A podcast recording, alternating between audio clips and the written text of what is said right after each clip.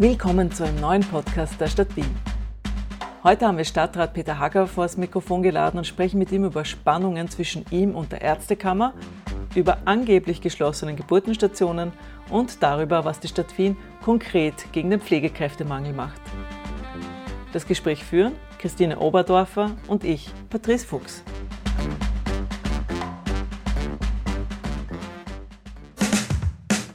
Patrice Fuchs und ich dürfen heute Gesundheits- und Sozialstadtrat Peter Hacker zum Interview begrüßen. Schönen guten Tag. Als Gesundheitsstadtrat hatten Sie in den vergangenen drei Jahren gut zu tun? Definitiv, ja. Ähm, haben Sie im Rückblick bei den Corona-Maßnahmen alles richtig gemacht? Nein, man kann in einer solchen Situation gar nicht alles richtig machen, weil es so eine einmalige Situation war. Wir waren trotzdem gut vorbereitet, weil wir uns in der Stadt schon seit langer Zeit mit den Grundsatzmechanismen von Krisenmanagement beschäftigen. Und der Krisenmodus heißt nicht, wir rennen alle aufgeregt herum, sondern haben eine Struktur im Management einer Krise. Eine Art Protokoll, ne? Es gibt ein Protokoll, es gibt Verantwortliche, die sofort äh, den Betrieb aufnehmen können als Krisenmanager. Und das ist das Entscheidende im Krisenmanagement, dass man mit den normalen Prozessen und Vorgängen in einer Organisation im Krisenmanagement viel zu langsam ist. Und natürlich haben wir auch Fehler gemacht und das macht, das macht aber auch nichts. Und die entscheidende Frage wiederum, Qualität des Krisenmanagements ist, wie lange dauert es, bis man erstens einen Fehler erkennt und zweitens auf den Fehler reagiert und drittens analysiert, dass man diesen Fehler nicht wiederholt. Das ist das Entscheidende. Ein, ein Vorzeigemodell von der Stadt Wien waren ja die Gurgeltests. Ja. Warum wurden die eigentlich nicht bundesweit übernommen? Ähm, wir haben es oft angeboten, wir haben es oft vorgeschlagen, aus welchen Gründen auch immer.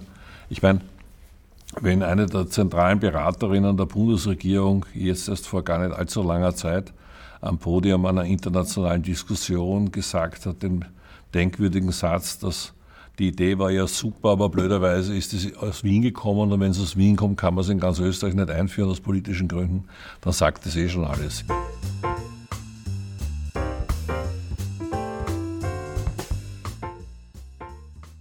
Das verstärkte Aufkommen vom RS-Virus. Warum kommt das jetzt plötzlich? Und ist da schon absehbar, dass das wieder zurückgeht oder ist das wirklich ein Problem? Es gibt im Augenblick eine Stabilisierung, sowohl beim, also sogar einen Rücklauf bei den RS-Neuinfektionen. Auch bei der Grippe scheint es so zu sein, dass wir über den Peak drüber sind. Also da kann man dann schon auch Schlüsse ziehen, dass natürlich die Summe aller medizinischen Belastungen und äh, Virusbelastungen, die im Augenblick auf den Menschen drauf liegt, natürlich auch kränker macht. Dann bleiben wir vielleicht gleich mal bei den, bei den Spitälern und beim Gesundheitssystem. Die Pandemie hat ja auch gezeigt, wie leicht das System so an seine Grenzen stößt, an die Kapazitätsgrenzen stößt. Äh, was sagen Sie denn zu diesen Themen? Lange Wartezeiten, Gangbetten, was sind denn so, dürfte jetzt wahrscheinlich wieder weniger werden, aber war eine Zeit lang ein großes Thema. Ich habe im Jahr 2020 schon in der sogenannten Bundeszielsteuerung. Da muss man nur wissen, was das ist. Das ist die gemeinsame Sitzung der Sozialversicherung des Bundes und aller Bundesländer, wo wir an sich die Eckpunkte der österreichischen Gesundheitspolitik festlegen. Und ich habe 2020 schon erstens gesagt und danach wurde es auch beschlossen, dass die österreichische Spitalsplanung äh, berücksichtigen wird müssen, was heißt es, auf Epidemien vorbereitet zu sein. Und da ist einmal ein Jahr lang gar nichts passiert, zu unserem großen Ärgernis. Und dann kam ein, sagen wir mal, sehr schwaches Papier auf den Tisch, wo man auch nicht sagen kann, das war jetzt das Gelbe vom Ei oder hätte uns großartig angeprickelt. Und wenn wir sehen, dass unsere ähm, Krankenstände im Jahr 2022 ähm, um weit über 50 Prozent höher sind als wie in den Jahren davor, dann ist es etwas, was als Grundlage für eine neue Definition von Spitalsplanung gelten muss. Sonst sind wir dann nicht gut vorbereitet und man kann nicht ständig sein Personal bis ans Limit äh, und darüber hinaus, ähm, jetzt egal welches Zeitwort ich nehme, motivieren oder fordern oder auffordern, sondern das muss dann natürlich auch irgendwie packbar sein. Und das führt ja auch dazu, dass das Personal sehr überlastet ist und hängt wahrscheinlich auch damit zusammen, dass es so schwierig ist, Personal für die Spitäler neu zu finden. Das ist mit einer der Ursachen. Aber, ich, aber wichtig ist vor allem einmal auf die Belastung zu reflektieren. Und das waren zweimal Fehlentscheidungen auf Bundesebene, nämlich alle Maßnahmen vor dem Sommer zu, zu beenden. Wir erinnern uns an diese besonders doofe Aussage vom ein Sommer wie damals, das war 2021, super ärgerlich, super ärgerlich und super falsch und da kann man auch nicht sagen, nachher haben wir es besser gewusst. Nein, das haben wir schon gewusst im Sommer 2021. Da wollte man aus politischen Gründen ein bisschen Glück verkaufen, ne? Absolut. Es war ganz interessant, jetzt vor wenigen Tagen war ein Interview von Rudi Anschober in irgendeiner Zeitung. Ich habe es nur quer gelesen, aber natürlich hat er vollkommen recht, und das teile ich uneingeschränkt, dass die Verpolitisierung der Covid-Politik eine der großen Sündenfälle in unserem Land war. Ähm, und wir haben das ja erlebt 2020, eh alle miteinander, ähm, anstatt dass wir intelligente, gesundheitspolitisch getriggerte Maßnahmen gemacht haben, haben da einige Parteien beschlossen, sie machen damit Wiener Wahlkampf. Dann gehen wir vielleicht trotzdem mal weg vom Corona-Thema und hin zum äh, Thema äh, Personalmangel in der Pflege. Ja. Was äh, passiert da denn aktuell, um dagegen zu arbeiten? Ja, wir haben schon 2018, habe ich schon, wie ich Stadtrat geworden bin, einen Auftrag gegeben. Wir brauchen nochmal eine wirklich ordentliche Planungsgrundlage.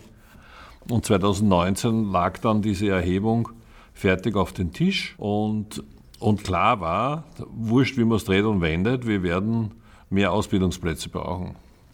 Und daher habe ich 2019 entschieden, dass wir die Ausbildungsplätze in Wien einfach verdoppeln. Ähm, und diese Verdoppelung ist dann auch umgesetzt worden.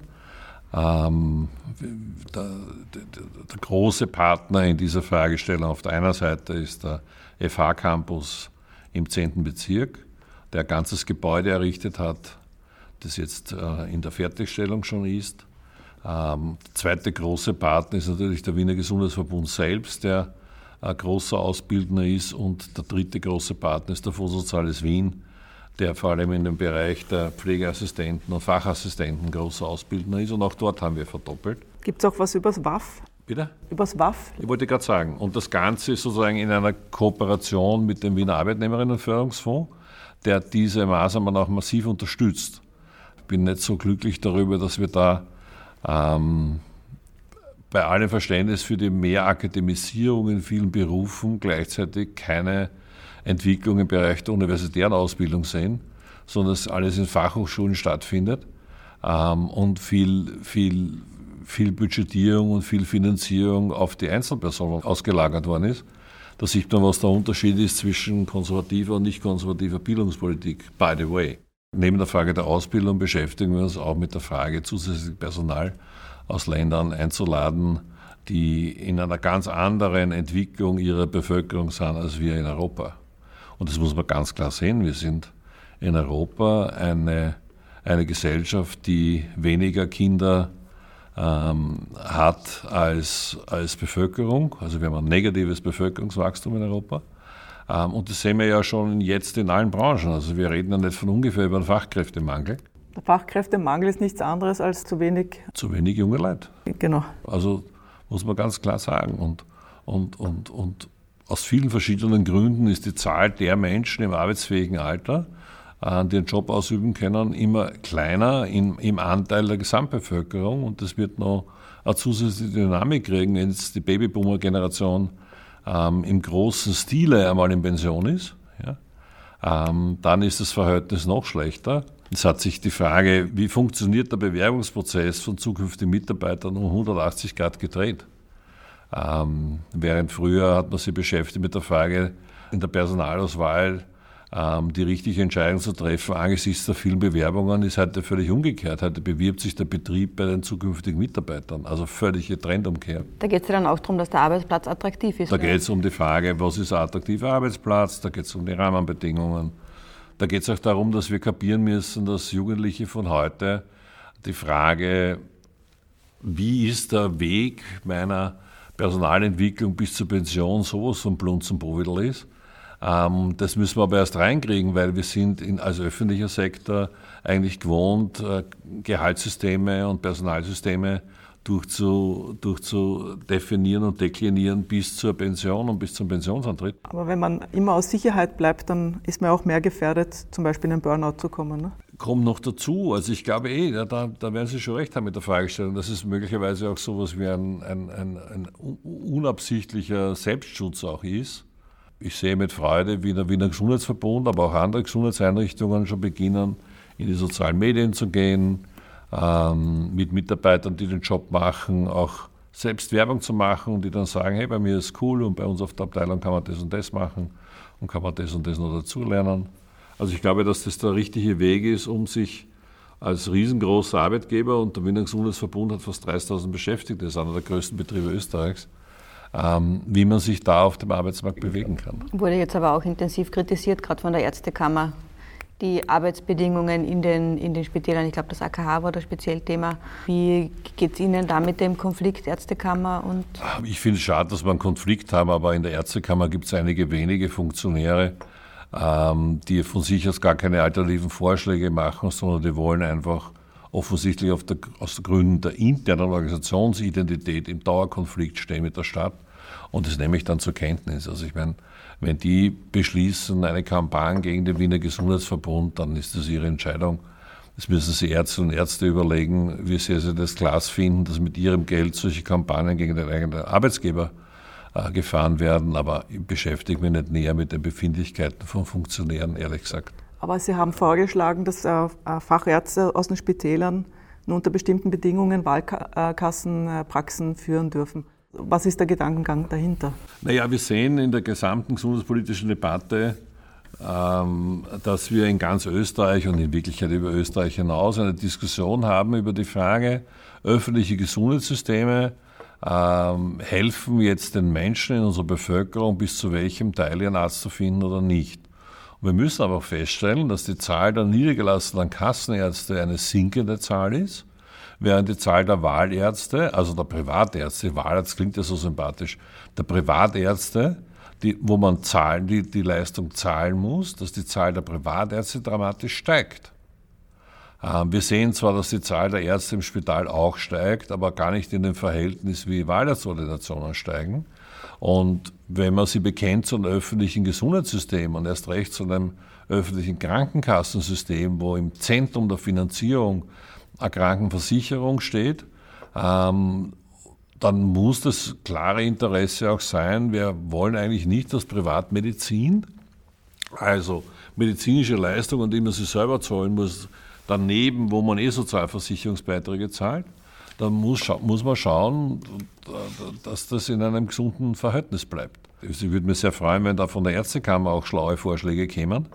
Ähm, höre im Augenblick nur leider keine, aber vielleicht ändert sich das auch. Und wenn man nicht in der öffentlichen Sitzung sitzt mit der Ärztekammer, sondern mit einzelnen Funktionären redet, dann sehen die das Problem ganz genauso.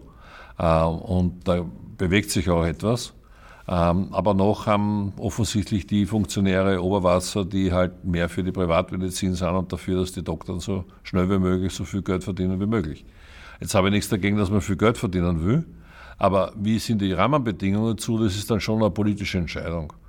Und, und deswegen müssen wir gesundheitspolitisch darüber nachdenken und darüber diskutieren und dann auch entscheiden, wie gehen wir um mit dieser Entwicklung, dass es immer mehr Privatärzte gibt, während Kassenärzte doch unter einem sehr rigiden Regime stehen, für das die österreichische Gesundheitskasse zuständig ist. Da gibt es ganz viele Vorschriften und Spülregeln, was die alles einhalten müssen.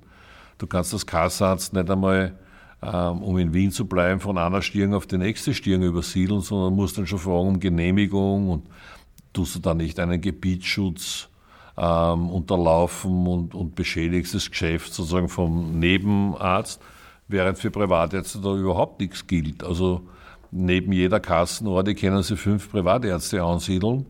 Und da finde ich, muss man schon drüber nachdenken, ist das gescheit, ist das gesund für ein Gesundheitssystem? Wo würden Sie ansetzen? Ich glaube, dass man, dass man nicht die eine Antwort findet, sondern dass es um viele Antworten geht. Ich glaube, dass man darüber nachdenken muss, ob wirklich jeder Arzt, der seine Fachausbildung gerade abgeschlossen hat, sofort eine Privatordination gründen darf. Das ist eine fachliche Diskussion, die eigentlich in den Fachgesellschaften geführt werden müsste, kann das wirklich sein, dass jeder Facharzt gleich nach der Abschluss der Ausbildung schon das alleine machen kann. Also im Spital hätten wir diese Ordnung nicht, sondern da haben wir eine klare Struktur von Primarios und die erfahrenen Oberärzte. Und da gibt es dann Oberärzte und Oberärztinnen, die weniger Erfahrung haben, die dann im Laufe der Zeit sozusagen immer erfahrener werden. Und dieser erfahr erfahrener werden Mechanismus der kann natürlich nicht stattfinden, wenn man allein nicht in seiner Orde sitzt. Ähm, also das ist der eine Punkt. Der zweite Punkt ist natürlich, dass wir selbst es auch in der Hand haben, ähm, zu akzeptieren, wer alle eine Nebenbeschäftigung neben der Aufgabe im Spital durchführt. Und deswegen diskutieren wir gerade, ob wir hier nicht ein bisschen umsichtiger sein müssen, als wir das bis jetzt gewesen sind. Glauben Sie, dass die Qualität der Arbeit im Spital auch abnimmt, wenn man durch eine gut gehende Ordination also nicht abgelenkt ist? Wie ist es überhaupt dazu gekommen, dass das äh, so ganz normal ist, dass man zwei Standbeine hat? Ja, wir haben natürlich mit der Sonderklasse und den Zuverdienstmöglichkeiten im Spitalsdienst mit Sonderklasse-Patienten da schon einmal eine Türe offen, die es in anderen Branchen in der Form überhaupt nicht gibt. Ähm, also, dass man in der Arbeitszeit an, an Patienten außerhalb des, von außerhalb des Systems behandeln darf, gab es in keiner anderen Branche. Ich vergleiche es gerne mit der Spitzentechnologie im Autobereich. Das ist von der BMW Autotechniker der gerade am neuesten BMW-Motor arbeitet, nebenbei in der Dienstzeit für Audi pushen darf oder für Audi was entwickeln darf. Das ist in allen Branchen völlig undenkbar, was im Gesundheitswesen ähm, so eingerichtet wurde vor langer, langer Zeit und vor vielen, vielen Jahren. Ähm, und da geht es um die Frage des Gesamteinkommens von Ärztinnen und Ärzten. Und da wird man wohl auch eine Diskussion führen müssen, ähm, wie viel sollen Ärzte und Ärzte verdienen. Da geht es um den um das Zusammenwirken einer öffentlichen Krankenversicherung und privaten Krankenversicherungen. Wozu hat man kranke privaten Versicherungen? Was ist der Nutzen davon? Natürlich gibt es private Versicherungen, die wollen ihre Versicherungen verkaufen, verstehe ich schon. Die Frage, was ist die Leistung da in der Verbindung? Also es ist eine sehr komplexe Materie, da geht es auch um viel Geld. Ähm, und da braucht man auch keine Schnellschüsse, sondern da geht es darum, einmal unterschiedliche Aspekte zu diskutieren, darüber nachzudenken, wie man das System weiterentwickeln kann. Also es gibt auch die Vorschläge, die ganze Sonderklasse aus dem öffentlichen Gesundheitssystem einfach auf Null runterzufahren. Ähm, das ist zwar in der Theorie ein guter Plan, aber ich halte nichts davon, solche Entscheidungen übers Knie zu brechen, sondern das gehört schon entwickelt. Aber in dem Zusammenhang ist es zu sehen. Ähm, und ich glaube, dass es jedenfalls gescheit ist, dass wir als Arbeitgeber sagen, ähm, es ist schon möglich, bei uns zu arbeiten und nebenbei eine Privatordination zu betreiben. Aber es kann nicht sein, dass die Arbeit bei uns in Wirklichkeit nur zum Krankenstandsschutz äh, stattfindet und man 10 Stunden oder 15 Stunden im öffentlichen Spital arbeitet. Ähm, und dann hat man eigentlich sein Hauptstandbein in der Privatordination. Ähm, das, glaube ich, wird keine lange Zukunft mehr haben. Ist in anderen Bundesländern oder auch in anderen Ländern Europas völlig undenkbar. Da muss man sich entscheiden, ist man Privatarzt oder ist man Spitalsarzt. Ähm, bei uns ist diese Frage nie so deutlich gestellt worden und war bis jetzt auch nicht notwendig, sondern erst die Entwicklung der letzten Jahre zwingt uns, uns diese Frage zu stellen. Ja, als Patient hat man jetzt halt das Problem, dass man in einer Kassenordination ja wirklich kaum einen Termin kriegt. Genau. Faktum ist aber, dass Medizin immer ambulanter wird. Jede medizinische Entwicklung führt zu mehr ambulanten Behandlungsmöglichkeiten, was ja toll ist, was super ist für die Patientinnen und Patienten. Ähm, wir sehen aber gleichzeitig, dass die Krankenkasse den von ihr finanzierten Teil nicht ausbaut, sondern teilweise sogar zurückbaut, neue Leistungen aus dem Spital nicht übernimmt. Und deswegen haben wir Bundesländer gesagt, diese Entwicklung können wir nicht weiter mitmachen, sondern wir brauchen eine neue Säule, wo diese ganzen ambulanten Bereiche, die da schon entstanden sind, von Primärversorgungszentren, wo ja nichts weitergeht, äh, angefangen bis zu den ambulanten Leistungen, die wir im Spital haben, wollen wir in einer neuen Säule als eigene Finanzierungslinie haben, wo wir gemeinsam mit der Sozialversicherung über die Leistungen entscheiden, die aber dann nicht ein bisschen von dir und ein bisschen von mir mitfinanziert werden, wie das im Augenblick der Fall ist, sondern das ist eine eigene Finanzierungssäule. Also das ist unser Plan, weil wir in den Wiener Spitälern im Augenblick 660.000 ambulante Patienten haben, ähm, die nur ambulante Patienten sind. Die sind weder vor noch nach dieser Behandlung im Bett gelegen. Und das ist natürlich eine völlige Fehlentwicklung. Ähm, das in dieser Dimension zu haben, nur weil die Leute heraus sind, keine adäquate ambulante Behandlung finden. Ähm, weil das Spital ist eben Samstag, Sonntag, Feiertag geöffnet, in der Nacht geöffnet und das ist im Heraus nicht der Fall. Und alle Experten an einem Ort. Und alle Experten an einem Ort, die Behandlung geht schnell, ähm, höchst kompetent, mit bester Qualität. Also da spricht ja auch einiges dafür. und ich sage immer, die Menschen irren sich nicht sondern es liegt an uns, das System danach zu bauen. Die Leute haben schon recht. Ins Spital gehen, sie wissen warum. Ähm, und daher ist es unser Job, eben die Struktur danach zu richten und die Finanzierung danach auszurichten. Apropos Struktur, kommen wir vielleicht zu einem anderen Thema, das jetzt in, die, in den Medien sehr intensiv war, die Geburtenstationen, die da aufgelassen werden. Wie ist denn da der Hintergrund? Warum passiert das? Also warum das in der, in der Öffentlichkeit so völlig falsch berichtet worden ist, weiß ich nicht. Ähm, aber offensichtlich gibt es noch immer etliche im Gesundheitssystem, die haben Spaß, den Menschen Angst zu haben. Ich verstehe es nicht und halte es auch für verantwortungslos. Also ist ja völlig klar, dass wir, dass wir keine Geburtsabteilungen sperren und nicht woanders wieder die Möglichkeiten für Geburt errichten. Ich glaube, 97 oder 98 Prozent aller Kinder kommen im Spital auf die Welt und das wird auch weiter möglich sein. Also die Motivation, warum man mit so einem Blödsinn ausgeht, weiß ich nicht. Aber es natürlich völlig vertrottelt. Ich finde, es war, glaube ich, eine bewusste Boshaftigkeit, um die, die jungen Familien in unserer Stadt zu verunsichern. Und da kann man nur sagen, Nonsens, einfach Nonsens. Faktum ist, wir verändern unsere Spitalslandschaft. Warum tun wir das und was ist, die, was ist der Schwerpunktgedanke? Äh, wenn man sich beschäftigt mit der Qualität im, im, im medizinischen Bereich, dann gibt es einen Faktor, der ganz entscheidend ist. Und der ist in einem simplen Satz gesagt, das, was du oft tust, machst du besser als das, was du nicht oft tust. Und anders gesagt, wenn man etwas oft tut, ist das ein Qualitätsfaktor. Das gilt in der Medizin so wie in anderen Bereichen auch, aber in der Medizin ist es natürlich wirklich entscheidend. Ähm, und das prägt jetzt nicht nur die Frage der Gestaltung unserer Wiener Spitäler, sondern es prägt das öffentliche Gesundheitssystem in ganz Österreich. Beispiel.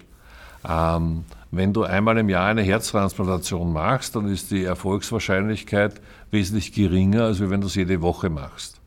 Und deswegen gibt es schon Schwerpunktsetzungen in der österreichischen Gesundheitspolitik, dass es nur einige wenige Spezialistenzentren gibt, wo man so seltene Behandlungen, seltene Eingriffe macht. Und da sind wir uns auch in ganz Österreich einig. Also die Operation von Kinderherzen ja, äh, ist auch so ein Thema. Und es ist gescheit, solche Kumulationen zu planen und sie auch zu machen, damit, wie gesagt, auch die seltenen Eingriffe so oft wie möglich getan werden.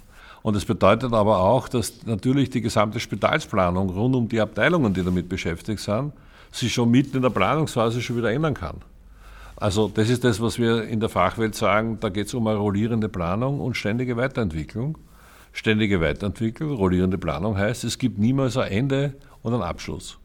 Wer hätte vor zehn Jahren geglaubt, dass das einmal möglich ist, was heute in der Krebsbehandlung alles schon ambulant möglich ist?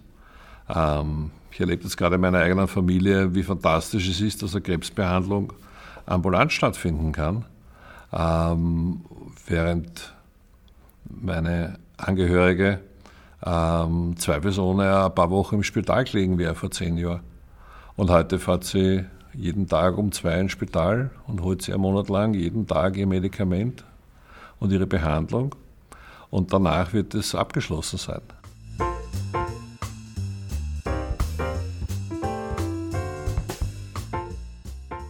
Ein Beispiel aus der Praxis, wenn mein fünfjähriges Kind sich beim Spielen am Auge verletzt. Woher weiß ich als Mama, in welches Spital ich darf, kann, muss? Wurscht. Für die Mama völlig wurscht. Jedes der großen Spitäler hat eine Notfallabteilung und dort fährt man hin. Entweder man fährt selber hin oder man ruft die Rettung. Alle unsere, alle unsere Spitäler haben Notfallambulanzen, Notfallabteilungen und dorthin fahren. Und die auch mit so speziellen Dingen wie einem Aug jetzt umgehen können, weil das ist kürzester Weg, selbstverständlich. Notfall, Notfall hat das zu können und kann das auch. Und erst dann, wenn es sich herausstellt, dass man einen Superspezialisten braucht, und das werden Sie nicht wissen, aber ich habe selber so einen Unfall gehabt vor 30 Jahren. Wenn du dann einen Superspezialisten brauchst, weiß die Notfallabteilung trotzdem, wie sie dich richtig stabilisiert, ähm, und dann dich dorthin bringt, wo der Superspezialist ist oder den Superspezialist ins Spital holt. Mit einem Helikopter Aber, oder so. However, genau, alles, alles ist möglich. Daher, klare Antwort auf eine klare Frage, auf ins nächste Akutspital. Und alle unsere sieben Spitäler haben Notfallabteilungen, Notfallambulanzen und gar nicht nachdenken. Und auch nicht anfangen im Internet herumzustirlen, wo ist die beste Augenabteilung, das ist völlig wurscht. In der Notfall ist völlig wurscht, wo ist daneben die beste Augenabteilung. Vielen Dank, dass Sie sich Zeit genommen haben für uns. Danke für das Gespräch. Danke sehr gerne. Es hat erstens mal Spaß gemacht und ich bin auch sehr froh, wenn wir einmal ein Format haben, wo ich ein bisschen länger als wie 20 Sekunden Zeit habe, eine Frage zu beantworten. Danke vielmals. Das war ein Podcast der Stadt Wien. Danke fürs Zuhören und besucht uns auf unseren sozialen Kanälen.